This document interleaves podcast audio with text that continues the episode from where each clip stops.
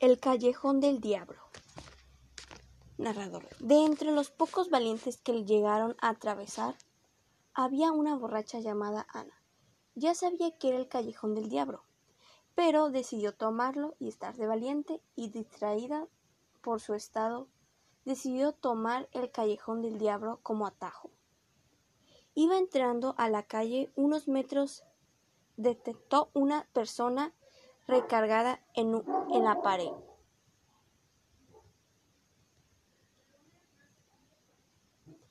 Ana dijo, ¡Ey! ¿Quién eres? ¡Ey! ¿Quién eres? ansiosa y asustada. Narrador. Aunque en un principio pareció una persona normal, notó algo muy extraño. Sintió una presencia maligna, sintió algo que estaba mal. Pronto un misterioso destello de luz cayó sobre la arteria y develó, reveló el terrorífico semblante de la criatura al contemplar la imagen. Ana intentó correr, pero sus pies se quedaron pegados al piso.